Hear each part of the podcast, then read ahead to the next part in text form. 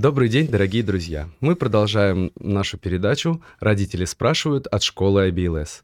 Каждый день родители задают мне самые волнующие вопросы, связанные с дистанционным обучением. Именно в них мы и помогаем разбираться в нашей передаче. И тема нашего сегодняшнего подкаста – психосоматика у детей. И наш сегодняшний эксперт – практический клинический психолог, психосоматолог, преподаватель, автор множества книг, курсов и тренингов Олег Матвеев. Здравствуйте. Здравствуйте. Ну, расскажите нам для начала, как началось ваше увлечение клинической психологией? Клинической психологии. Вообще путь был довольно извилистый, потому что по первому образованию я физик, заканчивал я физфак. И так оно получилось как-то. Ну, я размышлял над тем, как я к этому пришел, подумал, что, наверное, меня всегда интересовало, как устроен мир и как в нем живут люди. И поэтому где-то, не знаю, в детстве мне казалось, что, наверное, на все эти вопросы дает ответы физика. Вот потом со временем я как-то перешел, э, понял, что, ну, да нет, не совсем это про физику, конечно. И у меня была такая параллельная еще профессия. Я увлекался иностранными языками, работал переводчиком периодически. А у переводчиков у них, э, как правило, кроме языка, есть еще специализация. И когда меня спрашивали, на чем бы вы хотели специализироваться, я часто говорил, психология меня интересует. И я в 90-е годы работал со многими звездами, которые приезжали в Москву именно в качестве переводчика. Ну и, конечно, параллельно, пока транслируешь материал авторский, начинаешь сам как-то проникаться, и какие-то темы стали меня интересовать. А, ну и как-то в какой-то момент я понял, что я накопил достаточную критическую массу, чтобы в это войти профессионально. Поэтому у меня, у меня четыре образования.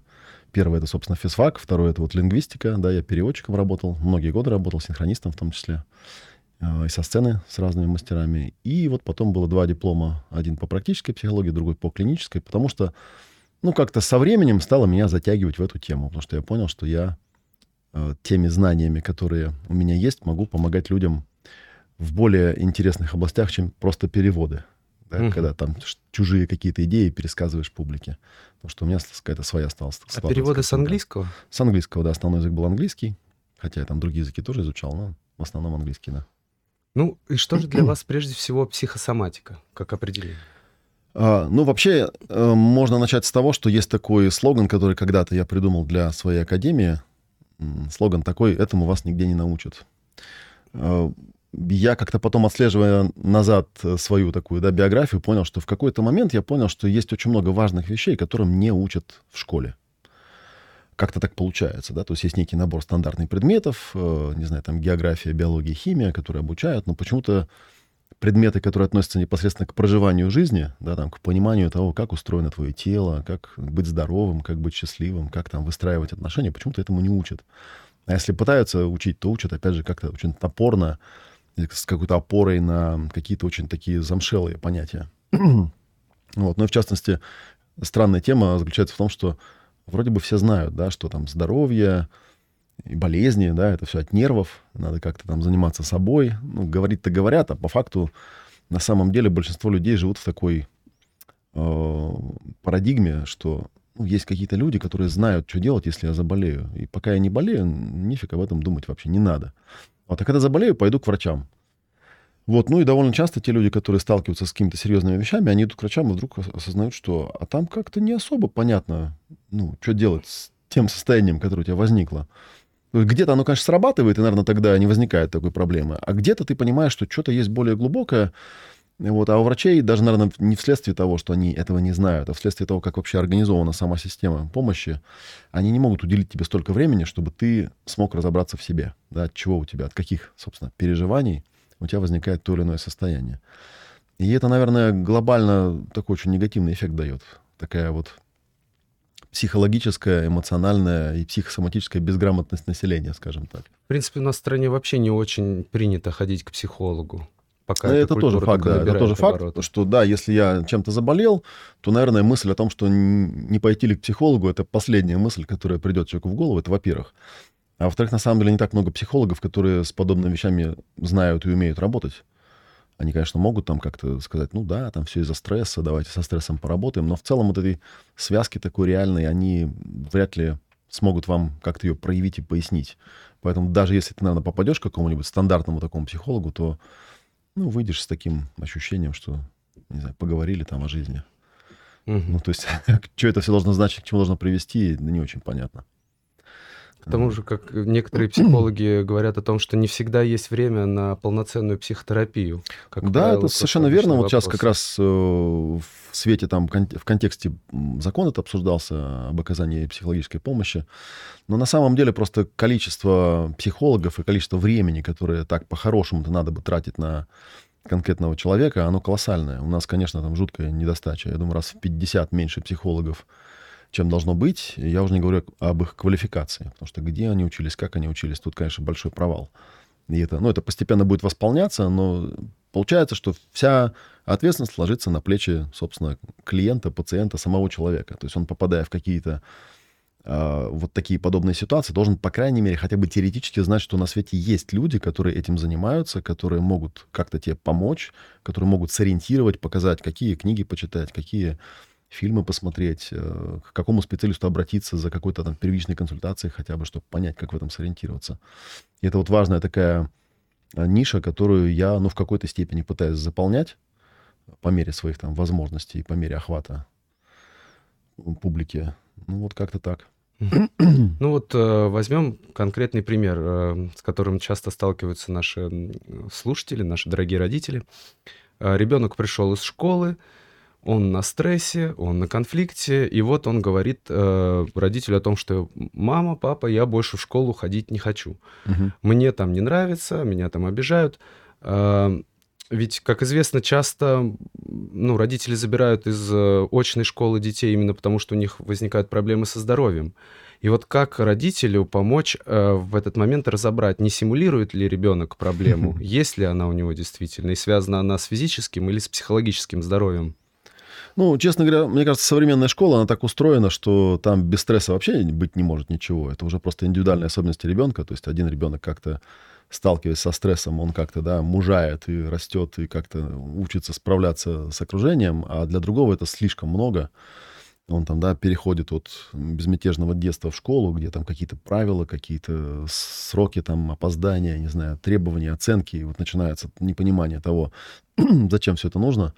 Это да. Э, вообще говоря, тут ситуация какая, да? То есть, ну, есть некая ситуация. В идеале, когда человек сталкивается с какой-то ситуацией, ну, как он ее там головой разложил, обдумал, да, нашел какие-то выводы. Понятно, что ребенок, скорее всего, этого сделать не может. Э, это должны сделать родители. Если родители оказались вот такими, которые, ну, вот мы не отправили в школу, да, и они, не знаю, как в наше время древнее, да, например, если происходил конфликт между ребенком и учителем, родители всегда становились на сторону учителя, как бы подразумевая, что ребенок не прав что, понятно, у ребенка и так стресс, да, он попал в какую-то непонятную ситуацию, и тут еще те люди, которые должны ему, по идее, непосредственно помогать, да, ставят его в такое положение, мол, типа, ты не прав. И у него стресс там просто удесятеряется.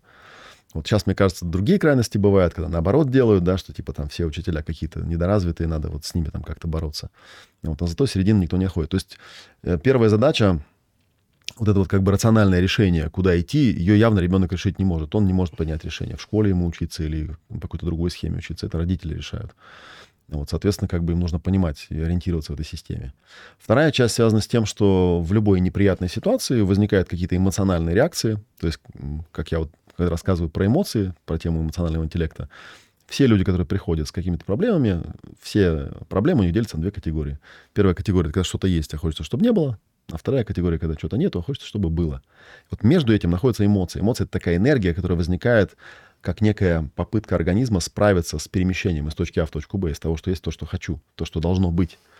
И вот, и, соответственно, пока эти две вещи радикально отличаются, да, то, что есть и то, что там желал, желалось бы, чтобы было, эмоция будет присутствовать. Ну и, в общем-то, эмоция должна или пойти в какое-то конкретное действие, то есть как-то решить эту ситуацию, или она пойдет в тело. Если она пойдет в тело, то вот возникает тогда вопрос психосоматики, потому что голова не решила, да, сердце не решило, значит, остается у нас тело, и оно как-то начинает это все в себя забирать, утилизировать, потому что жить как-то надо, пытается как-то адаптироваться. И в новой психосоматике вообще есть такое определение, что болезнь, по сути, да, это некий такой способ адаптации организма к тому, что происходит наружу и остается нерешенным. А, нам это может казаться неким заболеванием, которое надо лечить, но по сути заболевание находится, наверное, сейчас смелую мысль выскажу, да, что заболевание, оно наружу находится, а не внутри. Внутри это уже следствие, внутри это следствие того, что произошло снаружи. И по идее нужно вот эту вот связочку и увидеть, да, что там такого есть наружу, а, что ребенок не может ни как бы продумать, ни там как-то продвигать, проэмоционировать, ни как-то решить телесно, потому что, ну, всякое бывает, да, кто-то драться начинает, кто-то начинает сам вести себя как неадекватно, кто-то начинает какие-то истерики закатывать. Ну, это, опять же, да, попытка организма как-то с этим, с этим справиться. ну, и, естественно, родители, когда это все видят, э, они думают, ну, наверное, надо его оттуда забрать, да, потому что оно же там происходит. Ну, и дальше вот нужно посмотреть. А вот они его забрали, во-первых, куда они его будут забирать, во-вторых, от туда, э, куда ребенок попадает, там ему будет лучше, там другой контекст будет. Будет ли там то же самое, что в школе, ну, хотя бы вот в рамках того, что я перечислил, каких-то вещей, связанных с правилами, оценками. Ну, в нашем случае речь идет о том, чтобы такое. забрать ребенка на домашнее обучение. Ну да. Понятно, что дома человеку, ну, дома ребенку будет легче, дома мама, дома можно как-то э, правила, сроки там, да, под ребенка подстроить, да, в зависимости от того, как, какая у него там психика, да, как он реагирует на какие-то определенные вещи. Можно подобрать преподавателей каких-то, ну, более подходящих там. Так попробовали, да, ну, не подходит, взяли другого, подобрали. Это да. Но основная идея вот эта вот связка, да, что есть некая ситуация, то есть можно нарисовать, я такую обычно рисую ракету, да, где на самом верху это внешняя ситуация, на самом низу тело. А посередине есть такие уровни, через которые проходит обработка этой информации. Там голова, сердце, живот, тело там, и так далее. Ну и, соответственно, в идеале случилась ситуация, мы ее как-то обработали, справились. Ну, ребенок это делает всегда с помощью родителей, естественно, потому что для него он еще не настолько э, развит как личность, чтобы со всеми этими вещами справляться. И тут как бы тоже бывают крайности, да, то есть все проблемы за ребенка тоже решать не стоит. Ну, нужно все равно все-таки произвести сверку родителю, посмотреть, сколько на временном отрезке ребенок болел, Наверное, все-таки нужно послушать преподавателей, да, что говорит там хотя бы классный руководитель. Ну, конечно, нужно, по идее, то есть выяснить, а в чем, собственно, если есть стресс, да, назовем это стрессом, или если есть какой-то конфликт, в чем конкретно он состоит. То есть не сразу там э, в попыхах что-то предпринимать, да, хотя, наверное, оно сработает, да, если резко выдернуть человека, ребенка из ситуации, то, наверное, там другая ситуация сработает как-то по-другому, но не факт, что ему станет легче, может еще сильнее, еще тяжелее стать. Нужно понимать, что именно происходит не так. И, возможно, там эта ситуация не такая э, сложная для решения, для взрослого человека. Ну, у ребенка, потому что всякое бывает. На него там, не знаю, там, учительница посмотрела как-то не так, да, для него это огромный стресс. Но ты же можешь со своим ребенком побеседовать, объяснить, что, да. Вот. У меня, кстати, тоже сын поначалу учился не в обычной школе, вот. И когда его в обычную школу перевели, он, конечно, для учителей был со странными реакциями. То есть он сидел, например, на уроке, если ему что-то не нравится, он вставал и уходил просто. И, вот. и тут в школе обнаружили, что, оказывается, они не имеют права его остановить. И когда учительница спрашивала, куда ты идешь, он говорит, домой. Нет, я тут устал, мне надоело. Он просто уходил. И вот пришло, приходилось приходить и разговаривать как бы с э, учителями, что да, вот у нас такой ребенок, ему все не нравится, он встает и уходит просто, и все и на него, например, давить или там пытаться как-то прессовать, как иногда учителя себе позволяют, да, абсолютно бессмысленно. Стоит, может быть, обратиться к школьному психологу? Я, честно говоря, не знаю, чем занимаются школьные психологи, не настолько знаю, потому что э, вообще говоря, в контексте, где меня называют психологом, я всегда уточняю, я все-таки по образованию физик, я не психолог, и весь мой профессиональный путь был связан с тем, что, ну, это известно, да, что любой преподаватель, Э, особенно если он там ну, в какой-то своей там личной нише находится, он преподает и обучает тому, что не получил когда-то сам. То есть он решает свою проблему в основном, да. Когда я придумываю, такая, да, да, когда я придумываю слоган "этому вас нигде не научат", я смотрю, чему меня не научили в школе, меня не научили работать с эмоциями, меня не научили ничему касаемо здоровья, меня нау- не научили там учиться, да, меня не научили э, строить отношения с людьми. И я думаю, ну как так-то? 10-11 лет учился, да, человек в школе. И, и а где вот эти предметы там, да? Потому что там предмет типа этика и психология семейной жизни, но это совсем не то, что было бы нужно ребенку. И вот, поэтому я пришел как-то с другой стороны, со стороны человека, который испытывал лич... не пошел учиться, потому что мне это показалось интересным, а человек, который испытывал личную необходимость с этим как-то разобраться. И, соответственно, чем чему-то мучат, например, на психфаке, ну, я только косвенно знаю, потому что я в своей профессиональной среде сталкиваюсь с людьми, там, отучившимися пять лет на психфаке, я смотрю на них и понимаю, что студенты, которые у меня учились неделю, они, по-моему, лучше умеют работать с проблемой людей, чем вот эти пятилетние студенты, потому что, ну, их там обучают всяким теориям, там, да, и очень мало говорят о том, как это в реальной жизни работает. Так как-то устроена официальная система образования, что она изначально скорее такая некая ритуальная схема, где ты должен получить какую-то базовую информацию, а, а живые люди там потом сами разберетесь. Поэтому студенты более-менее осознанные, они довольно быстро понимают, что нужно, кроме там института, еще ходить в какие-то вот такие на какие-то мероприятия, где люди практически с чем-то работают, и вот это на практике осваивать. Ну, как-то вот так.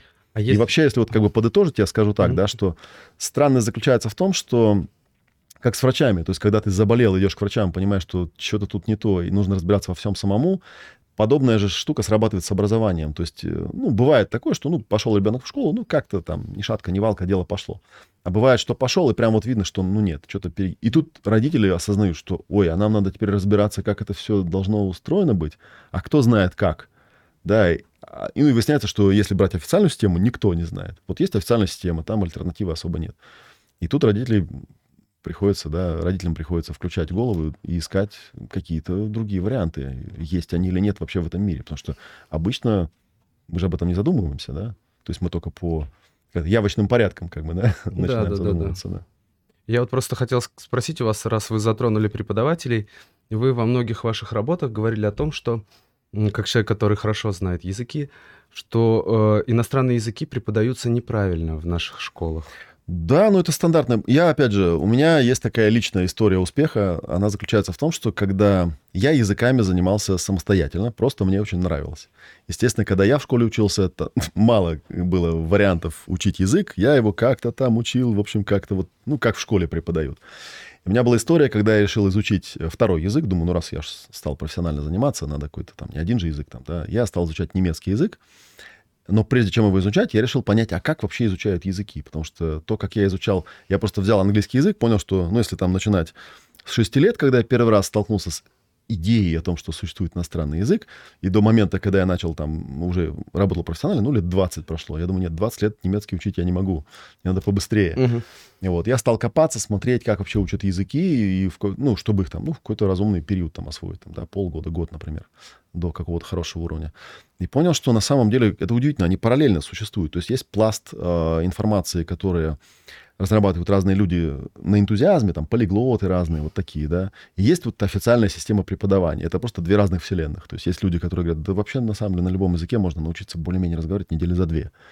Вот. Месяца за три ты уже будешь разговаривать вполне прилично, а за полгода ты будешь разговаривать так, что они будут удивляться и спрашивать, а вы где так учили язык?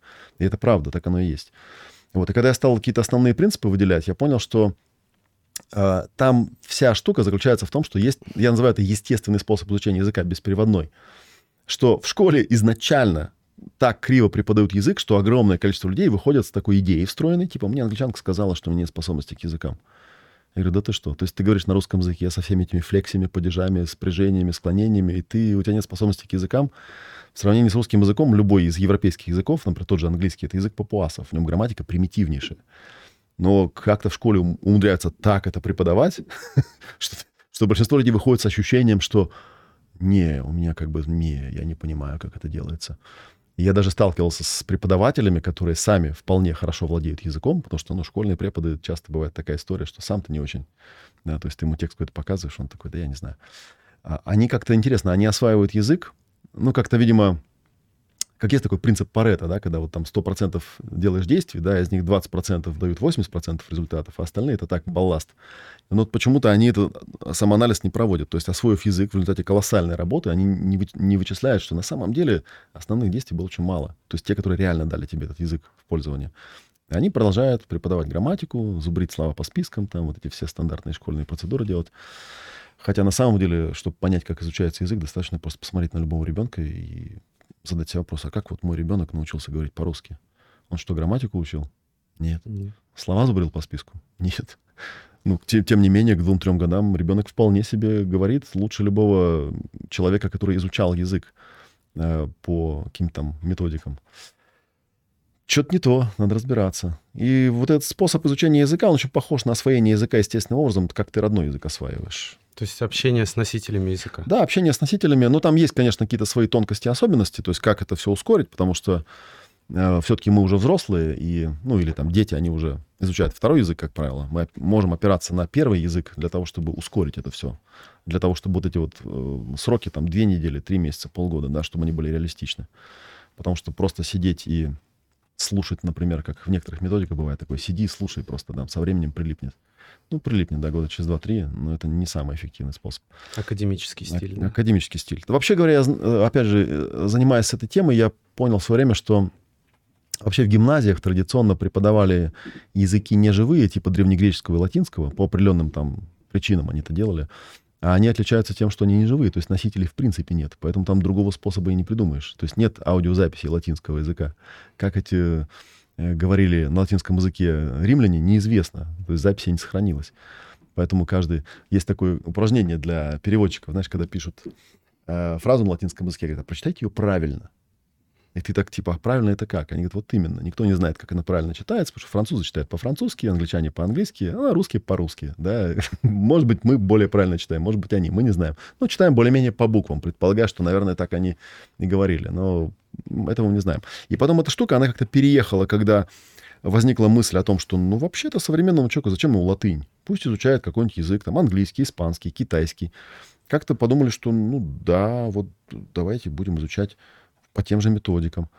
Я, я сейчас изучаю китайский, и в одном учебнике прочитал, что долгие годы в Советском Союзе, например, обучали китайскому языку, вообще не уделяя внимания произношению. Как это можно сделать с китайским языком, это вообще просто загадка, потому что там вся основа на, на тонах. Вот. А иероглифы изучать это, не знаю, вообще нужны ли они, вообще говоря, человеку, который хочет говорить просто по-китайски.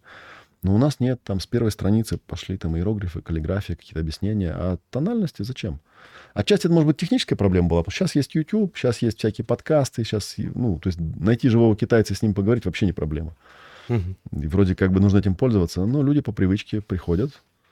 Так, изучать язык. Так, значит, надо грамматику сразу, там слова. Сейчас будем по списочку тут что-то делать. Ну, то есть, как по-вашему, в чем главная суть правильного подхода, с, ну, с вашей точки зрения, к обучению? Ну, на самом деле, есть книга, и мы там дадим на нее ссылку, я думаю, на эту книгу, где я там по шагам это прописал, потому что э, моя, моя профессиональная история была связана с тем, что я, когда занимался языками, вот я начал там, просто читал сначала книжки, потом стал заниматься переводами, сначала письменными, потом э, устными со сцены, Потом я подумал, ну, раз уж в профессии развиваться, надо стать синхронистом. Я долго искал каких-то людей, у которых можно научиться. И, в общем, в итоге выучился. Некоторое время работал, несколько лет, пока просто не устал от этой профессии.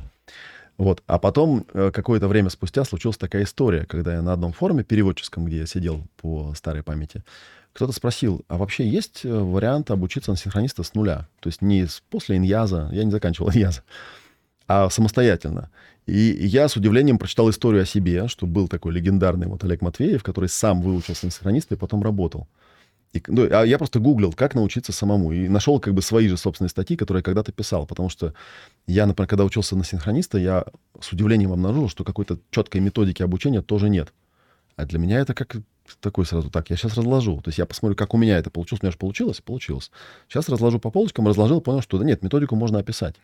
И ее можно использовать как способ обучения переводчиков или можно использовать как способ изучения языка. Она, в общем, довольно простая, она идет от простых таких основ, да, что нужно там э, контактировать с, э, с языком так, чтобы тебе было все понятно, чтобы ты мог воспроизводить, как маленькие дети делают. Да, они слушают родителей, воспроизводят. У них сначала не очень получается, потом лучше, потом хорошо начинает получаться. А потом уже, не да, идут в школу, могут изучать лингвистику, там, грамматику, например. Хотя она не нужна, честно говоря. Вообще не нужна совсем. То есть mm-hmm. можно Э, каждый раз, когда кто-то говорит про то, что ну как же, как же, ну представь себе, идешь ты по Парижу, да, и в помойке лежит бомж. Он вообще, у него образование нулевое, да, он и ты его там задел ногой. Он поднимает голову тебе на чистейшем французском языке, говорит все, что он о тебе думает. Не зная вообще ни грамматики, ни зубря, никаких слов. Вот скажи мне, как это у него так получилось? Как же так? А ты там пять лет учил французский и все равно сомневаешься, как там какое-то время там ставится. А он, видишь, не сомневается. Э, или какой-нибудь там, не знаю, в Америке какой-нибудь там реднек, какой-нибудь дальнобойщик там, да, ты что думаешь, он реально учил, что у него в школе, наверное, двойка была, или, не знаю, какие-нибудь там оценки по английскому, он вообще не знает. Тем не менее, видишь, он спокойно все свои эти вещи обсуждает. То есть это же надо просто понаблюдать.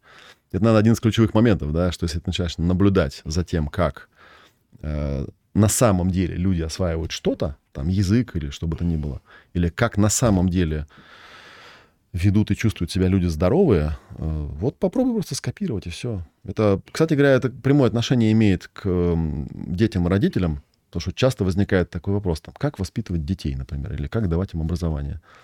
А ключевой ответ очень простой. Их не надо воспитывать, вы себя воспитываете. Вот как вы себя воспитаете, а дети будут такие же, как вы. Потому что дети, они все копируют. Они смотрят там, как папа, как мама что-то делают. Там, да, если они там владеют языками, например, они могут подойти и спросить, а как у тебя так получилось? Да, и ну как-то к ним переходит таким полу телепатическим путем, потому что этот человек находится в вашем поле, в вашем пространстве, он видит каждый день. Э, да, вот у меня там сын, он там типа лучший в школе по английскому языку. Ну, сейчас в колледже уже учится ну, не, так неудивительно, потому что все его детство, ну, папа был переводчик, там, он постоянно там видел, как я там смотрю телевизор на английском языке, еще что-то такое делаю. Я ничего специально не делал для того, чтобы его там... Он просто потом со временем понял, что ему надо как-то в этом продвигаться, нашелся репетитора какого-то парня веселого, молодого, потому что с папой, видимо, не особо ему там интересно было обсуждать какие-то свои там детские, юношеские, подростковые темы. А с этим репетитором прикольно, прикольно, они ржут, там что-то обсуждают и так далее. Он говорит, блин, так круто, вообще надо же. Почему у меня такие способности? Ну, потому что оно переходит. Ну, здорово, что мы вернулись э, к вопросу родителей и дети, поскольку мне очень хотелось у вас спросить, во многих ваших работах вы утверждаете, что э, психологические проблемы родителей — это биологические болезни детей. Э, да, биологические программы, да. Есть такая тема, она тоже вот как раз непосредственно относится к психосоматике.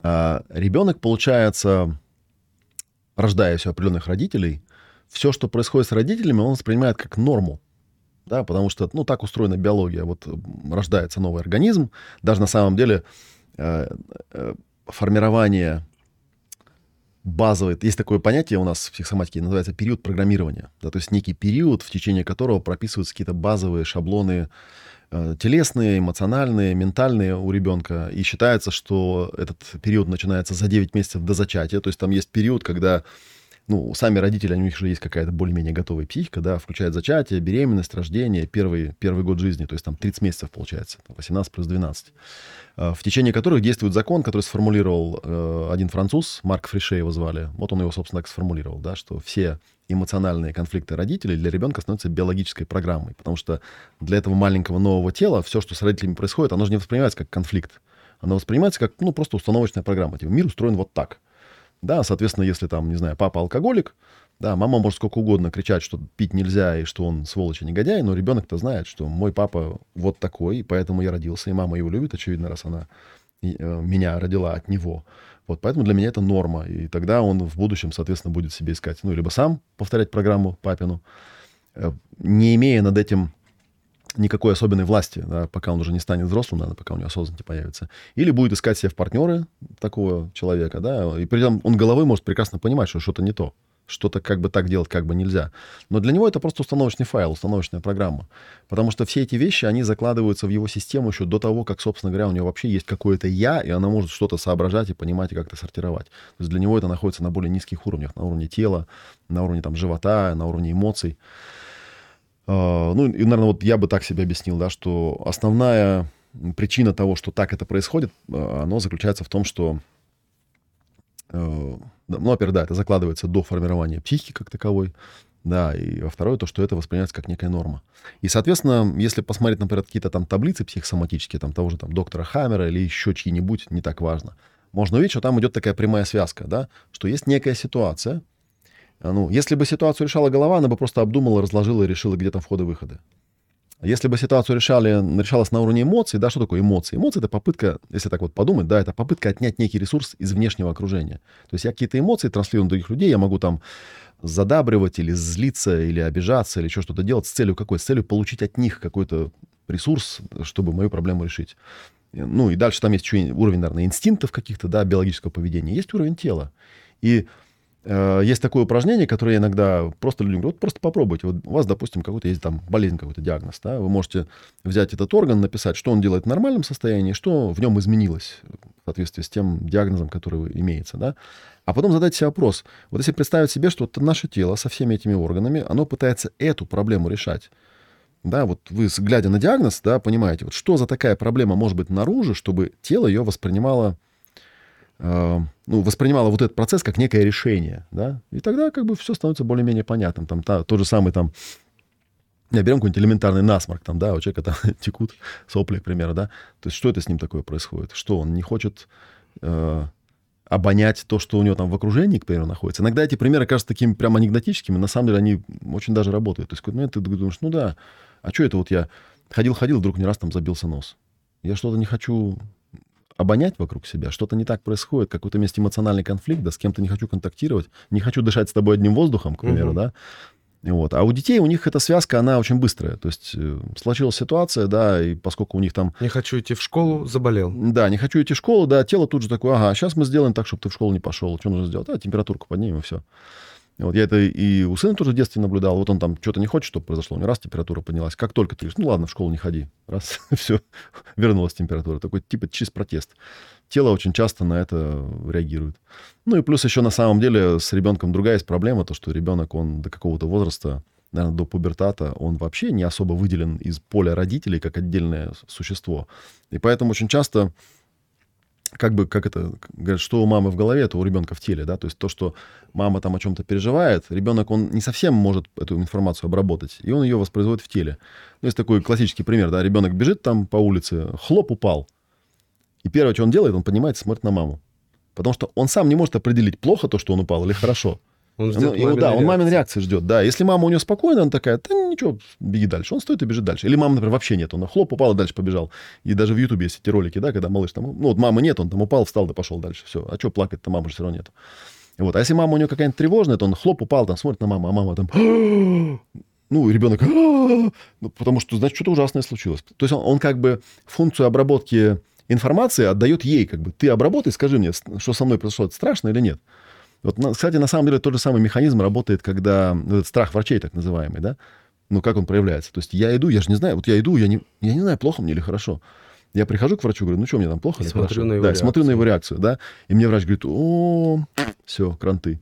Ну, все, мне как бы альфа сказала, что кранты, это что-то типа родителя, только даже еще круче, потому что родители, они как-то все-таки, ну, в таком не очень божественном статусе. А Субъективно. Врач-то совсем, да. А врач это... Да, врач это прям, он же там, он же вот в халате, у него там какая-то, ну, книга есть, он учился столько лет, и он тебе это говорит, и, и у него такое предсказание получается, прогноз на, на то, что с тобой происходит, и тело говорит, ну все, да, как в этом анекдоте, да, может быть, все-таки в палату нет, врач сказал в морг, значит в морг, я же еще не умер, так мы еще не довезли, сейчас довезем. И, ну, это часто такая штука бывает, люди, многие люди подспудно чувствуют, что я не хочу идти к врачу, потому что вот в это неопределенное состояние я в нем чувствую себя лучше, чем если я сейчас пойду, и мне точно скажут, что у вас что-то ужасное. Потому что я это преодолеть не смогу. Мнение врача, профессионала, ну, профессионала, который мне поставит, по сути, приговор, даже не диагноз, а приговор сообщит, я его не смогу преодолеть. Есть такое понятие, как конфликт постановки диагноза. Когда приходит человек, первым делом его обычно спрашивают, а как вы вообще об этом узнали? И очень часто выясняется, что большая часть э, эмоционального заряда вот этого, да, она именно в моменте, когда ему сообщили об этом. То есть до того ему было более-менее нормально. То есть, ну, что-то происходило в организме, ну, как мы говорили, да, то есть тело компенсирует какими-то своими внутренними состояниями какую-то внешнюю ситуацию. Ну, как-то компенсирует и компенсирует. Ходит человек там что-то там подтягивает, не домогает, ну, вроде ничего страшного.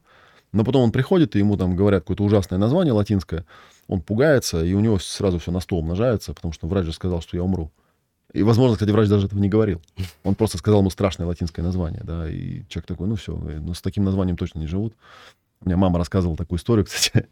А, говорит, я была беременная, ну и пришла там на какой-то медосмотр. Вот, и что-то врач пришел, карточку положил и вышел из э, кабинета. И я думаю, ну дай-ка посмотрю. Говорит, открываю, там написано миопия. Я думаю, ну все, капец мне. Миопия это что-то надо. Это не лечится, наверное. Это что-то ужасное, это что-то кошмарное. И такое кошмарное, что даже страшно врача спросить. И она реально там какое-то время ходила в ужасе, пока не узнала, что миопия — это просто близорукость, она носила очки там, да. А сама себя там накрутила. Да, сама себя накрутила, что там что-то вот ужасное какое-то было написано, какая-то миопия, настолько ужасная, что даже врача страшно спросить, лучше не знать вообще об этом. И вот как бы ходил в этой накрутке. И такое у людей очень часто бывает. Ну, я вот правильно услышал, ключевое все-таки здесь слово «конфликт». То есть получается, что конфликт, внутренний конфликт или внешний конфликт э, родителя, он проецируется на ребенка. Если давать практический совет нашим дорогим родителям, надо, видимо, как-то э, Надо прокачивать да? свою способность решать конфликты, да. Но вообще конфликт, э, если это разложить по полочкам, конфликт — это просто внешняя ситуация. Да, у всех людей бывают конфликты. Вопрос не в самом конфликте как таковом, а в том, как ты его оцениваешь. Умение справляться с ним. Да, да, то есть э, видишь ли ты в этом какую-то... То есть конфликт у тебя вызывает желание просто пойти и решить эту проблему, или он у тебя вызывает дикий стресс, то есть какую-то вот негативную реакцию, э, которая на самом деле, она... Откуда она возникает? Она возникает потому, что э, если есть какая-то ситуация, то, говорят, процентов 5 реагирования на эту ситуацию, это вот, ну, реально на нее. А 95 — это просто багаж. То есть какие-то прошлые неразрешенные предыдущие ситуации, которые вот они там содержат в себе вот эти эмоциональные заряды, какие-то телесные реакции, да, которые просто включаются как ну, как опыт, что ли, да, у человека uh-huh. есть негативный опыт. Так работает наш мозг. Когда он видит какую-то ситуацию, он сразу такой, так, где-то такое раньше уже было. И если у тебя раньше были нерешенные ситуации, то есть не истории успеха, где ты с чем-то справился, а наоборот нерешенные, незаконченные, то эта вся помойка тебе на голову вываливается, и у тебя там ситуация, которая там, ну вот она вот такая, мышку ты увидел, вот, а у тебя вываливается такая эмоциональная реакция, ну, называется неадекватная реакция, да, потому что явно со стороны, когда ты не вовлечен, ты смотришь на человека и говоришь, он неадекватный. В том смысле, что его реакция, она явно по массе не равна ситуации, которая происходит. И поэтому нужно поним... то есть нужно иметь опыт, э, чем хороша психотерапия, психосоматика в частности. Она дает тебе опыт успешного преодоления подобных реакций. То есть даже если ты в моменте реагируешь, ты понимаешь, ну, ничего, сейчас подышу, там, проговорю какие-то формулы, угу. сделаю какой-то там процесс, процесс какой-нибудь проделаю, отпустит, все станет хорошо, все будет легко. А, любой нормальный человек эмоционально реагирует на какие-то ситуации, но весь вопрос в том, насколько долго это происходит, насколько острый, насколько он потом может отпустить. Может ли он просто взять ситуацию, воспринять ее, ну да, вот такая ситуация, ну да, вот такая у меня реакция, ну вдох-выдох, как-то сейчас разберемся, да, ну, да, реакция идет, ну, ничего такого особенного. Потому что эмоции, у них вообще есть такое свойство, я, кстати, замечал, поскольку я... Я иногда рассказываю такую историю, что когда я был юн, лет 17-16, я был э, патологически застенчивым человеком. Колоссально. То есть я в столовой не мог еду попросить. То есть я стеснялся. Вот. И ну, я с этим очень много работал. Возможно, это меня тоже и привело в итоге к психологии, потому что ну, жить-то так невозможно, потому что пока я там с мамой жил, еще нормально было. Вот я в 17 лет уехал, поступил в университет, и тут жил в общежитии. Нужно было все делать самому, и для меня этот год был просто годом преодоления. Там чуть помирал. Но со временем как-то я понял, что любая эмоция, которая возникает, она, она перестает тебя тревожить, как только ты понимаешь, что нужно сделать. Да? Вот, и позже я за, за, замечал, что, например, вот я синхронист, я еду на какие-нибудь международные переговоры, там какие-то сидят генералы, президенты, это, ну, страшно, страшно. Я темой владею, не владею, я не знаю, я не понимаю, как это все будет выглядеть, на мне колоссальная ответственность, я, и у меня эмоции вот так поднимаются, да. Но я заметил, что как только я сел в будку, надел наушники, включил пульт, включил микрофон, начинаю говорить, у меня так все, я там вспотел, как бы, да, то есть все перешло в действие. То есть как только я начинаю действовать, э, эмоция сразу нивелируется. Как говорят футболисты, с выходом на поле да, нервы вот все пока, попадают. да. Ну, даже есть такое определение, что эмоция — это, по сути, когда ты хочешь что-то сделать, вот пока ты это еще не начал делать, вот ты эту эмоцию чувствуешь. Как только ты... Ну, страх. Что такое страх? Страх — это надо убежать. Как только ты побежал, все, она уже, ну, как горючая, да, как горючая, она уже пошла в действие, там, ты бежишь, и ты уже страха в такой степени не чувствуешь, потому что ты уже что-то делаешь. И вот психосоматика, на мой взгляд, это вот как раз такая э, практическая дисциплина, которая тебе говорит, что конкретно нужно сделать, если у тебя вот это, там, что конкретно нужно сделать, если у тебя вот то, чтобы эта эмоция не варилась внутри тебя, выжигая там тебе органы, выжигая там твою функциональную систему, а что она тебе говорила, ну вот в этом случае надо вот так поступить, а в этом случае вот так. То есть в каждом случае нужно э, попробовать это разложить, как-то по полочкам довести до конкретного действия, которое нужно и можно выполнить, чтобы ситуация как-то сдвинулась там, да, ну, как-то, может быть, не сразу решилась на 100%, но как-то пошла бы в точку. Ну, как вы сказали, решения. когда ты знаешь, что тебе нужно, получается, самое важное — знать, что делать для достижения. Да, знать, ну, да, знать, что делать, там, наверное, может быть, даже есть шаг такой предыдущий, потому что э, у меня есть такая универсальная схема, я называю звезда баланса, да, там пять точек, через которые, ну, или пять пунктиков, через которые ты решаешь любую ситуацию, да, и первый пункт — это событие, то есть, собственно, посмотреть, а что на самом деле произошло. Это удивительно, потому что когда начинаешь с человеком работать, он говорит, да у меня там то-то, то-то, то. И ты ему говоришь, а вот когда ты это все говоришь, на самом-то деле что произошло? И такое иногда вот бывает, бывает с кем-то, вот у меня недавно был такой эпизод, я там где-то, значит, э, в онлайне, в Телеграме там с кем-то поссорился, там поругались ужасно, меня забанили, выкинули из этого чата. Вот, я как-то потом подуспокоился, переговорил, меня включили в этот чат обратно, и я стал читать эту переписку. Когда я прочитал вот через две недели, я понял, что да ничего там такого не было написано. Прям чтобы вот так вот реагировать, как тогда у меня была эта реакция. И, то есть в моменте человек очень часто не способен просто посмотреть на то, что есть. У него вот подключается этот багаж, там, да, а на уровне там кто что, что сделал, что сказал, да, вот если эти все додумки убрать, весь багаж, и просто посмотреть, что там было, оказывается, что ничего там такого-то и не было. Вот вторая часть — это посмотреть, а в самой этой ситуации я-то как кто включаюсь, потому что очень многие люди начинают, есть такое э, словечко, ну, наверное, сленговое, жертвить То есть начинает там, я жертва, меня тут все обидели, меня тут что-то со мной сделали там и так далее. Они попадают в эту роль такую, да, и, соответственно, этой роли начинают какие-то чувства испытывать, которые, опять же, когда смотришь со стороны, ты вообще не понимаешь, что с человеком происходит. Никто ему ничего такого не говорил, и повода реагировать так не было с моей точки зрения, а с его вот было. Вот. И вот разбираешь события, фигура я это называю, да, и дальше там чувства и потребности идут. То есть что ты чувствуешь и почему ты это чувствуешь. Потому что когда я раскладываю эту вот схему, да, что есть, а хотелось бы, чтобы не было, и чего нет, а хотелось бы, чтобы было, вот эта часть — это потребность. Ее же угу. пока еще нет. Угу. То есть это, по сути, э, разрыв между тем, что произошло, и тем, что я хотел бы, чтобы произошло. А вот эту штуку люди очень часто не, не осознают. То есть они видят, что произошло, и то не очень адекватно.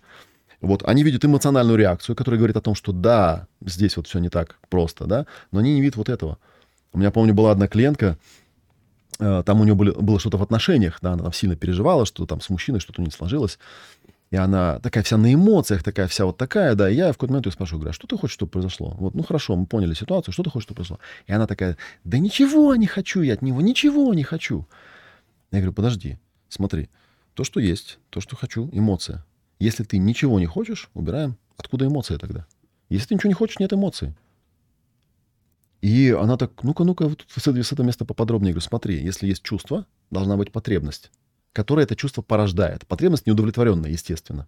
То есть, если ты испытываешь какие-то эмоции, то значит, у тебя есть какие-то незакрытые потребности. И для нее это было как «Вау!» То есть, типа, ты хочешь мне сказать, что каждый раз, когда я испытываю эмоцию, у меня есть какая-то незакрытая потребность? Я говорю, да. Вау! А я-то думала, что просто эмоция. Ну, э, я всегда себе говорил о том, что часто люди, ну, вот, например, агрессивно эмоционируют, когда они растеряны, когда они не знают, что да, делать. Да. То есть они, опять же, получается, у них есть энергия, но они не знают, куда ее утилизировать, в какое конкретное действие. Или а направить. А, да. да. А почему они этого не знают? Потому что они не понимают потребность. То есть если бы они поняли, что я на самом деле хочу, чтобы произошло, то тогда эта эмоция... Ну, вообще с эмоциями там этот вопрос, конечно, сложный и глубокий, потому что у большинства людей есть еще, ну, такие вещи, как акцентуации, да, там, психотипы. То есть есть такая штука, э, когда стандартный среднестатистический гражданин, он реагирует однотипно на любую ситуацию. То есть есть такие люди, там, например, эпилептоидного типа, в любой непонятной ситуации они просто тупо злятся. Угу. Всегда. Угу. Так у них устроен организм, потому что мозг, он, как говорят, мозг когнитивный скряга, ему лень просчитывать варианты. То есть я сижу, у меня там компьютер, компьютер завис. Что я делаю? Злюсь. Да, что такое злость? Злость — это желание поломать, разрушить. Ну, то есть мне хочется кулаком треснуть по экрану. Теперь стоп-ситуация. Если я тресну кулаком по экрану, он что, заработает, что ли? Нет, не заработает. Почему я злюсь? А потому что привычка. Привычка такая, то есть вместо того, чтобы сказать, так, стоп-ситуация, а что на самом деле происходит? Да? Взять эту эмоцию, как-то ее там продышать и сказать, ну окей, вот у меня кучу энергии организм дал. Так, так, так реагирует наш организм в любой непонятной ситуации, выбрасывает кучу энергии. Да, я ее по привычке пихаю в этот канал, который называется злость. потому что я так привык. Потому что где-то, причем я это привык не просто так. Я привык, потому что где-то когда-то эту ситуацию решала. То есть там кто-то на меня, например, наехал, я на него там наорал, и он отстал от меня. Все, ситуация решена, стресс упал. Вот. А тут с компьютером она не работает, а я по привычке это делаю. А другие люди в любой непонятной ситуации боятся, тревожный тип. Другие люди, третьи там в любой непонятной ситуации плачут. Да, ну, кто-то там смеется, бывают тоже такие люди, да. Ну, такая, то есть это вот как раз недоразвитый эмоциональный интеллект. Ну, а если все-таки мы немножечко вернемся к детям. Вы сказали про 30 месяцев формирования.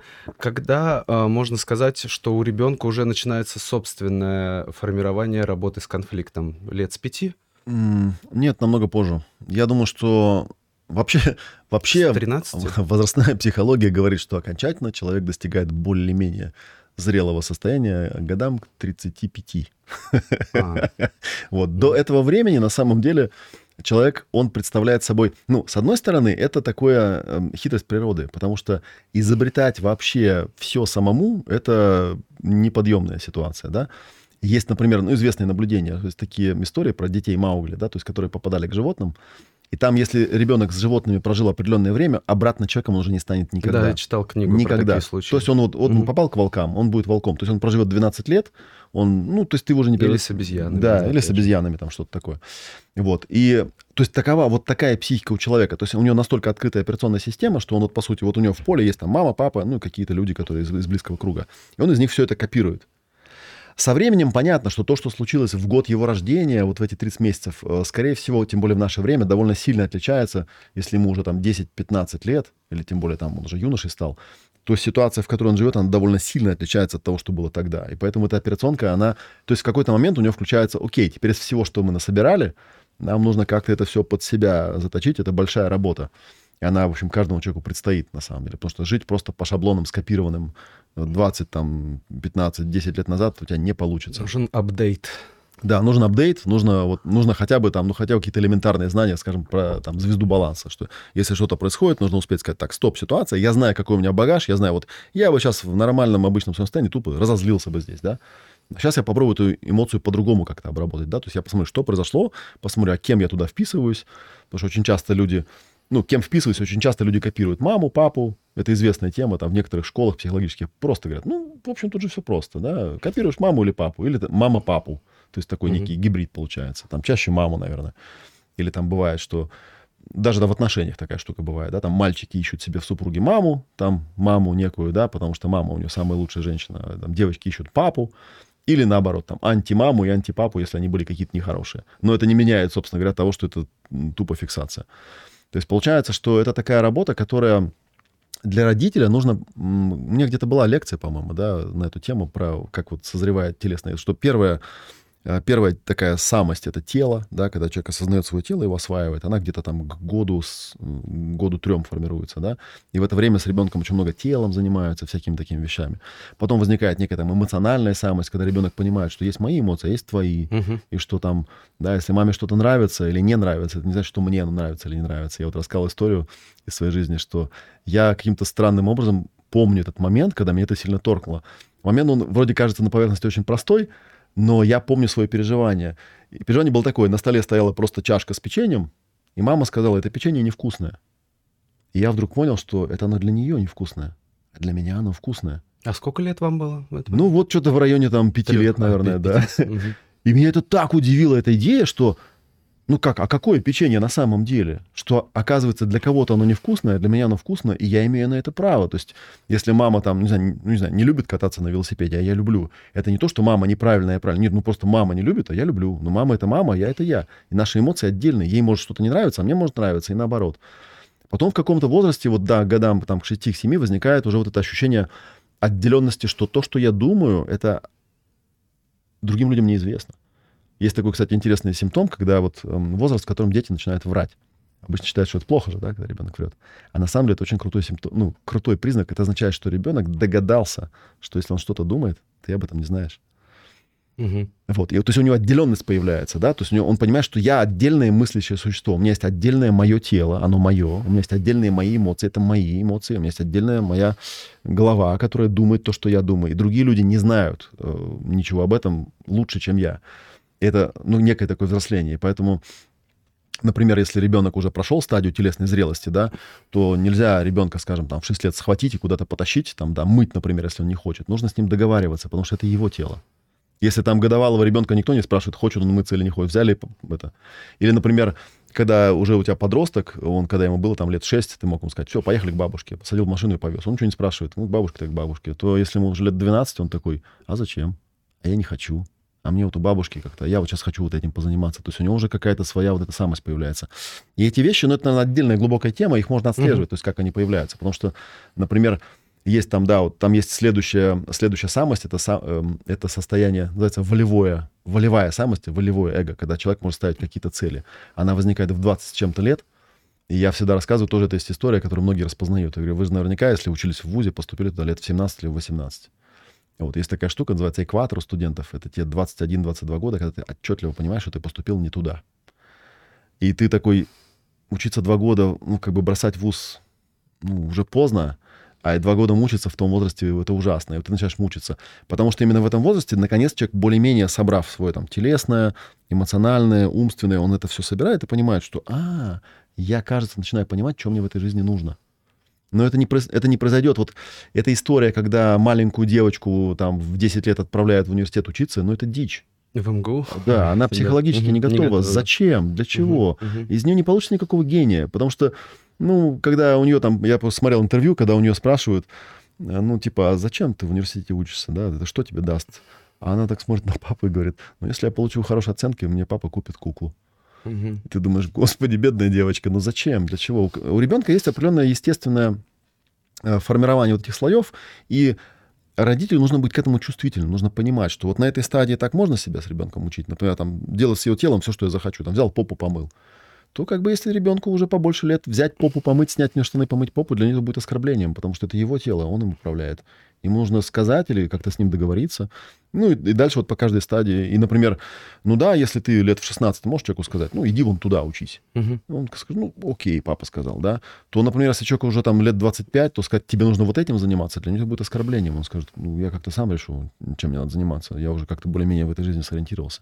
Если, если родитель вот эти стадии понимает и идет как-то ну, в ногу. Step-by-step. Да, step-by-step в ногу идет со своим ребенком, ну, в который в какой-то момент уже не ребенок, да, он уже становится юношей, и уже с ним можно разговаривать как со взрослым и обсуждать, какие у него там опыт, какие потребности, то тогда постепенно сформируется личность, другой взрослый человек, который он будет твой ребенок физически, но на самом деле это другой взрослый человек, с которым ты можешь с удовольствием взаимодействовать, понимая, что ты ему дал то, что мог дать.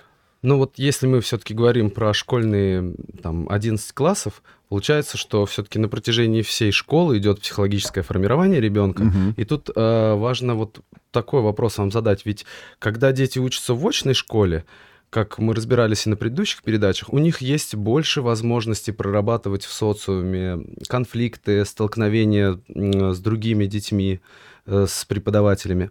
А когда родители забирают домой, то у них, наверное, все-таки задача усложняется в том да. плане, что э, весь практический опыт больше через родителей приходит. Нужно как-то компенсировать, да. Ну, вот, вот какой я... вот здесь вот вы можете дать совет э, родителям, которые забирают именно ребенка домой? Ну, я начну с себя. На самом деле, угу. вот когда я своего сына перевел в обычную школу, в четвертом классе это сделал, что ли, да, именно эта мысль у меня была. Я просто, глядя за, ну, то место, где он обучался, это было какое-то очень искусственное окружение. Я подумал, что если вот долго там держать, то в какой-то момент у меня, как у родителя, может возникнуть проблема, что ну, мой ребенок не видел реального мира. Ну, хотя это слишком так, тепличные. Да, слишком тепличные условия. Поэтому на самом деле получается, что если ты забираешь ребенка на домашнее образование, тебе нужно позаботиться о том, чтобы у него было достаточно много внешних каких-то контактов, где он может э, ну, взаимодействовать с реальными детьми, социализироваться. С такими, да, социализироваться как-то, да, а не быть вот в этой такой э, в аквариуме таком, да, где его стеклом загородили от всех неприятностей мира. Потому что неприятности мира, они все равно потом придут. И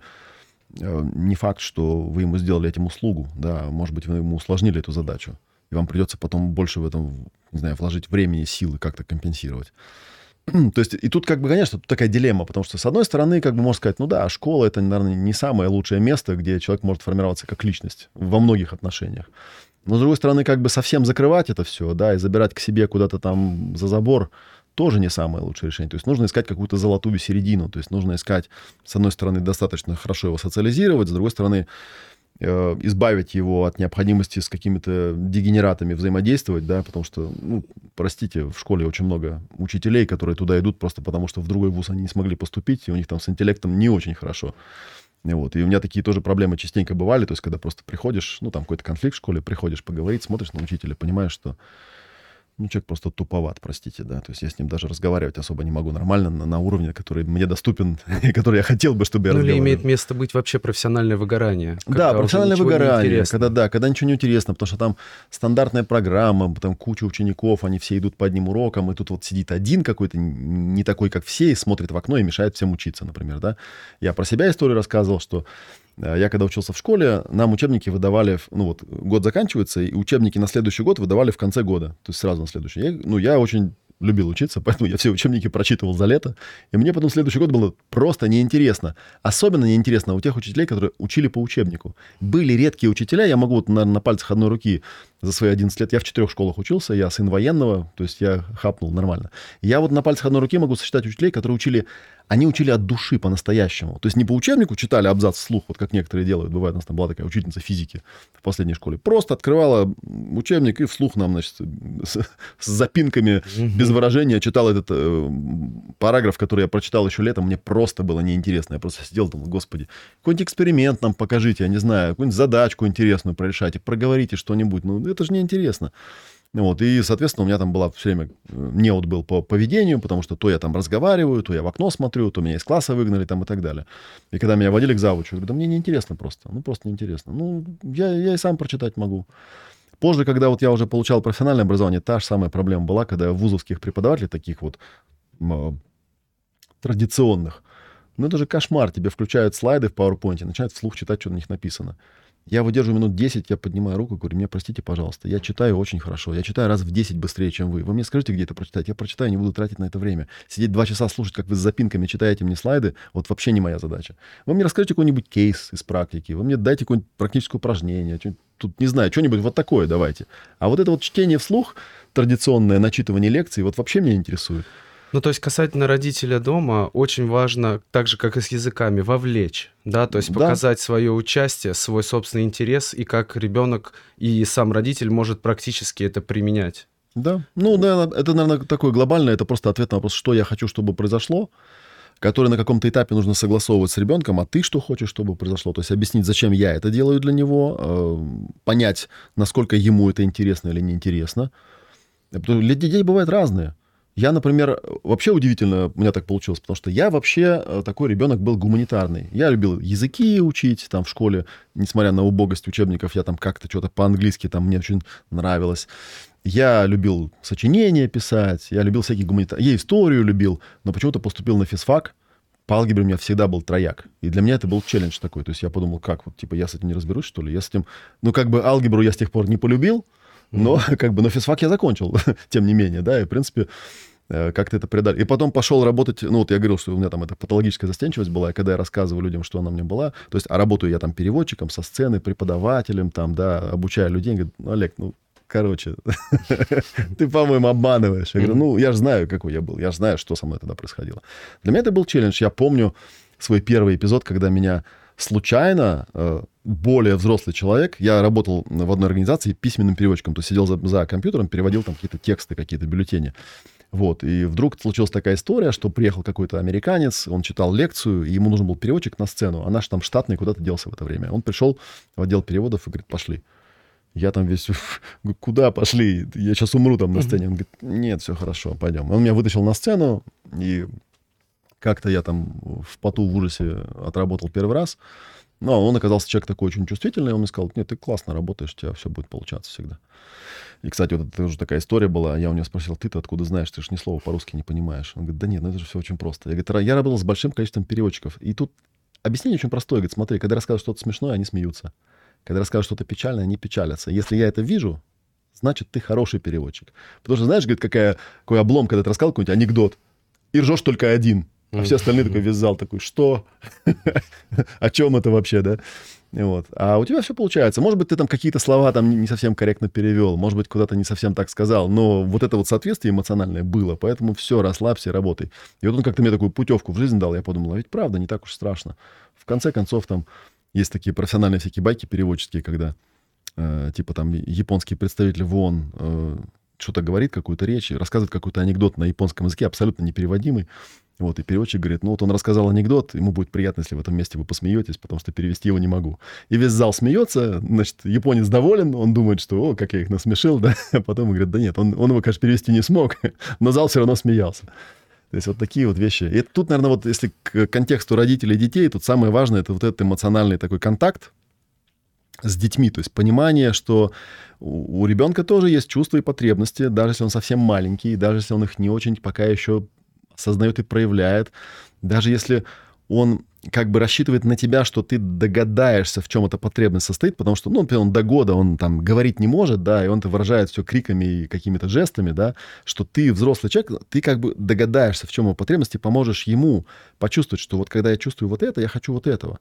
И у него со временем будет эта картинка собираться, как пазлик, что, а, да, и, то есть, ну, мама же знает такую историю, да, что вот ребенок там упал, кричит, я там жена так делала, да, там ребенок упал, кричит, а она так сидит спокойно, я говорю, а что ты спокойно сидишь? Да ничего страшного не случилось. Я говорю, откуда ты знаешь? Да я же слышу.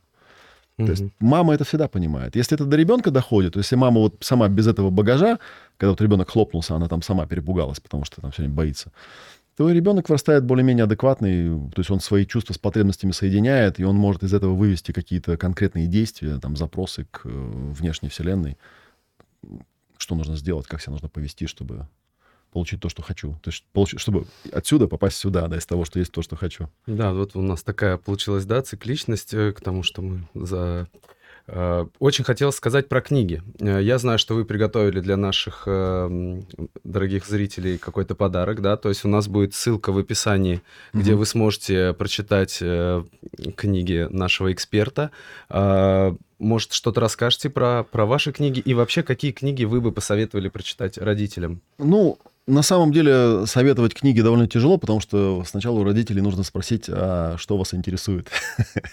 вот. Поскольку мы хотели, ну, у нас план был про психосоматику, да, то мы подобрали те книги, которые о психосоматике, а, потому что я считаю, что вообще э, преподавание и донесение идей психосоматики до э, такой большой публики широкой, это в значительной степени такой просветительский проект. То есть, чтобы люди просто перестали бояться, чтобы они поняли, что ничего просто так никогда не происходит. Да? То есть если с телом что-то происходит, значит, была какая-то причина, причину можно обнаружить, э, уладить и выздороветь. И это не так трудно сделать, как это может показаться поначалу. И что, например, ну, наверное, в любом заболевании, вот там где-то, по-моему, у нас был э, вопросик такой, да, любое ли заболевание там, да, э, из-за нервов, там, любое, любое ли заболевание, там, психосоматика. На самом деле тут ответ очень простой. Без сам... Человек – существо цельное. В любом заболевании есть какой-то эмоциональный компонент. Является ли он ключевым или не является, это вопрос исследования конкретного человека. Но то, что э, человеку будет намного легче выздороветь и прийти к нормальному состоянию, если он эмоциональный компонент как-то уладит, это абсолютный факт. То есть, возможно, конечно, ему придется полечиться, сходить к врачам и, может быть, уладить какие-то внешние обстоятельства и как-то, может быть, там даже навыки какие-то приобрести, да. Но то, что э, наличие в голове некой э, э, схемы понимания того, что ну, если у меня вот тут заболело, то надо поискать вон там, она очень полезна. То есть, чтобы человек не создавал себе вот этого стресса, ну, вот как э, есть там конфликт постановки диагноза, а есть же еще хуже, когда человек там что-то у него там заболело, он там в Википедию пошел, прочитал. О, ну это сам, самое страшное, да. Лечение кустарным способом. Да-да-да, то есть что-то там себе понавыдумывал, да, и к моменту, когда дополз до врача, у него уже все отваливается, да. Я думаю, что, ну, вот если врачи там в аудитории будут, они тоже это знают. Человек приходит там, да, врач делает обследование, говорит, да все у вас хорошо. А тут вот в боку у меня болит. Ну, сейчас вам дадим таблетку, болеть перестанет. А вы думали, вы умрете там? И он такой, да, я думал, я умру. Нет, все у вас более-менее хорошо. И в этом плане вот я не э, являюсь там каким-то антимедицинщиком, и я не являюсь там обличателем врачей, хотя вот там некоторые как-то это выцепляют из контекста, что типа якобы вот Олег там сказал, что врачи, они вот неправильно все делают. Нет, у врачей есть своя профессия, врачи занимаются телом, они много про него знают, они знают, как там что работает, и они знают методы, как это можно выключить. Но есть еще эмоции. Вот на эмоции у врачей обычно не хватает времени и нет компетенции, чтобы с этим работать. И в этом плане мы как комплементарная терапия, да, то есть вы можете работать с телом, мы можем работать с эмоциями, да, ну, там есть еще, конечно, уровень убеждений и мышления, с которым тоже надо работать. Ну все же, Олег, скажите, Книги, есть они... ли какая-то книга, с которой можно начать знакомство с психосоматикой? так сказать, простому обывателю. Самая первая книга у меня называлась «Как научиться слуш... слышать себя». И там была описана моя личная история. Она была посвящена про э, панические атаки, которые сейчас у нас любят такой диагноз вегетососудистая дистония, очень mm-hmm. известный. Ну, это когда человеку вот по неизвестным причинам становится плохо, он приходит к врачам, ему ставят диагноз ВСД, который в переводе на нормальный русский язык означает «мы понятия не имеем, что с вами что происходит, происходит да, да, да, с, вами, с вами что-то плохо». вот. И там я как раз описывал, как с этим можно э, научиться обращаться, как это можно... Потому что у меня когда-то был период с такими очень сильными паническими атаками, я интуитивно как-то вдруг выработал способ, и я в этой книжке его описал. Я там рассказываю какие-то самые простые такие вещи. Да? Вот одна из них, я ее упоминал, да, что типа есть ситуация, ее обрабатывает голова, сердце и живот, эти уровни можно проосознать. Если что-то с телом, например, не так, да, то, по сути, стратегия заключается в том, что мы как-то это вытаскиваем обратно наружу. Как говорил один из моих учителей, он, если возникает ситуация, у нее два пути есть. Или она пойдет наружу, то есть вы конкретно что-то сделаете, или она пойдет вовнутрь, то есть в психосоматику, то есть в тело, то есть вы заболеете. Поэтому сами решайте, вы будете болеть или вы что-то все-таки сделаете. Потому что иногда бывает, да, люди в такой ситуации, когда хочется ему сковородкой дать по голове, сказать, давай уже делай что-нибудь, хватит уже вот тут сидеть и говорить, вот у меня там это, тело болит. Потому что объективно же, получается, тело заболело, это тоже ситуация. И получается такой, ну, как замкнутый цикл. То есть что-то случилось с телом, человек испугался, ему еще хуже стало. От того, что ему хуже стало, ему еще хуже, ну и поехал куда-то в эту сторону. Вот в эту сторону ехать не стоит. Лучше поехать в другую сторону. Что-то случилось, я пошел, прояснил. Ага, это из-за этого случилось, сейчас мы тут разберемся. И пошел что-то делать. И вот. И книжка, она такая достаточно простая. Она у нас, по-моему, изначально это был дистанционный курс, он назывался э, ключевые навыки самосовершенствования или что-то типа такого. Вот как раз я, моя идея была собрать, не она довольно небольшая книжечка, собрать в одну небольшую книжечку основные какие-то такие базовые идеи, которые эм, редко где можно найти в одном месте, и которые дают тебе прямо сразу какой-то в руки инструмент, э, как вот разобраться, что делать, если у меня стресс. Что делать, если меня вот там накрыло, иду на улице, бах, напугали, там какая-то новость какая-то ужасная, там, например, да, или там врач мне там диагноз сообщил, вот что делать. И там достаточно хорошо это все изложено. Как там... раз вот эта книга будет по ссылочке в описании, да? Ну да, мы ее добавим mm-hmm. туда. Не знаю, есть она там или нет, но это просто была первая книга, которую мы сделали, и идея была именно вот такая. То есть дать такую базовую книжку, которую можно дать любому человеку и сказать, Начни вот с этого. А дальше там достаточно много есть нюансов. Например, понятно, что можно написать отдельную книгу. У нас есть такая книга про эмоциональный интеллект. Там разобраться, а как вообще эмоции какие бывают и что это. Потому что очень мало людей вообще понимают, как эмоции устроены. Для них очень часто есть такой, ну, эмоции это плохо, их не должно быть. А я говорю, да нет, эмоции это энергия. В смысле, как не должно быть? Эмоций нет у трупа. У всех остальных людей они есть. Или у робота. Да, или у робота, да, у него там просто электричество. Вот. А у человека всегда эмоции есть. Эмоции это хорошо. Наличие эмоций означает, что ты живой, что ты Э, просто, да, у нас есть вот эти шаблонные, как в моем примере с компьютером, да, шаблонные реакции, когда эмоции становятся неадекватной. То есть энергия есть, но ты ее не в то русло просто пускаешь. Но это тоже со временем можно научиться правильно использовать, правильно утилизировать, понимать, что тело дает тебе кучу вот этой энергии, и просто нужно ее научиться правильно использовать. Поэтому иногда говорят, что сильно эмоциональные люди, по идее, у них большой потенциал. То есть их не, не надо делать менее эмоциональными. Нужно просто научить, как этими эмоциями пользоваться. Ну и, конечно, раз мы говорим о пользе, может быть, в завершение нашей передачи дадите какой-нибудь, э, ну, скажем так, практический совет на будущее нашим дорогим родителям, нашим слушателям? Ну вот практический совет, который я всегда даю, я его даже, наверное, уже проговаривал где-то там, да, что если идет речь об э, воспитании, о, об образовании детей там и так далее, то основной акцент попробуйте все-таки воспитывать и образовываться самим, ну, вы сами. Потому что дети, они все копируют у родителей. Если родители с удовольствием занимаются своим телом, своими эмоциями, своим мышлением, если они развиваются, если они получают какие-то новые навыки, образовываются, да, то ребенок с удовольствием это у вас пере, переймет, потому что он ваше, ваш потомок, и он будет видеть, что вы там счастливы, успешны, здоровы, и что, например, если там случается у вас, там, вы там заболели, да, вы знаете, что с этим сделать. Вы раз там, да, с эмоциями поработали, какие-то свои там установки поубирали, там сходили, сделали какую-нибудь оздоровительную хорошую процедуру, ребенок понимает, что, ну, даже если я заболею, там, я знаю, как это вот, как у меня папа делает, как мама делает, они делают вот так. Я тоже смогу сделать так и тоже буду здоров. И вот это, мне кажется, очень сильно улучшает э, такую, да, вот эту эмоциональную базу. Вот мы говорили об этом периоде программирования, что когда родители вот такие, то есть у них изначально есть такая встройка, что, ну, что бы ни происходило, мы с этим справимся. А у ребенка это прописывается как норма, то есть не как а, предпосылка какой-то болезни, да, а как, наоборот, какая-то некая такая суперсила, что, да, что бы ни случилось, вот я с этим точно справлюсь, потому что, потому что у папы и у мамы это было по умолчанию встроено. У меня тоже, тем более, потому что я их потомок, и я от них там эту силу тоже могу взять. То есть быть максимально оптимальным примером. Да, то есть стараться заниматься для собой. Своего потомства. Да, быть хорошей ну, ролевой фигурой. Прекрасный совет. А, мы благодарим Олега, что поделился с нами своей мудростью. А, надеюсь, может быть, не последний раз видимся в нашей передаче. И э, напоследок хочу сказать родителям, не бойтесь задавать ваши вопросы.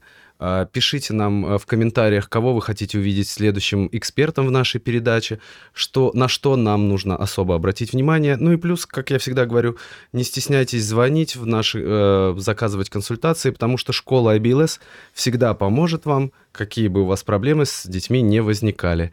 Э, с вами был Никита Сергеев и Олег Матвеев. Спасибо вам большое, что уделили время. Да, Всего спасибо. доброго. И вам спасибо за то, что вы есть. Вот, спасибо. До свидания. До свидания.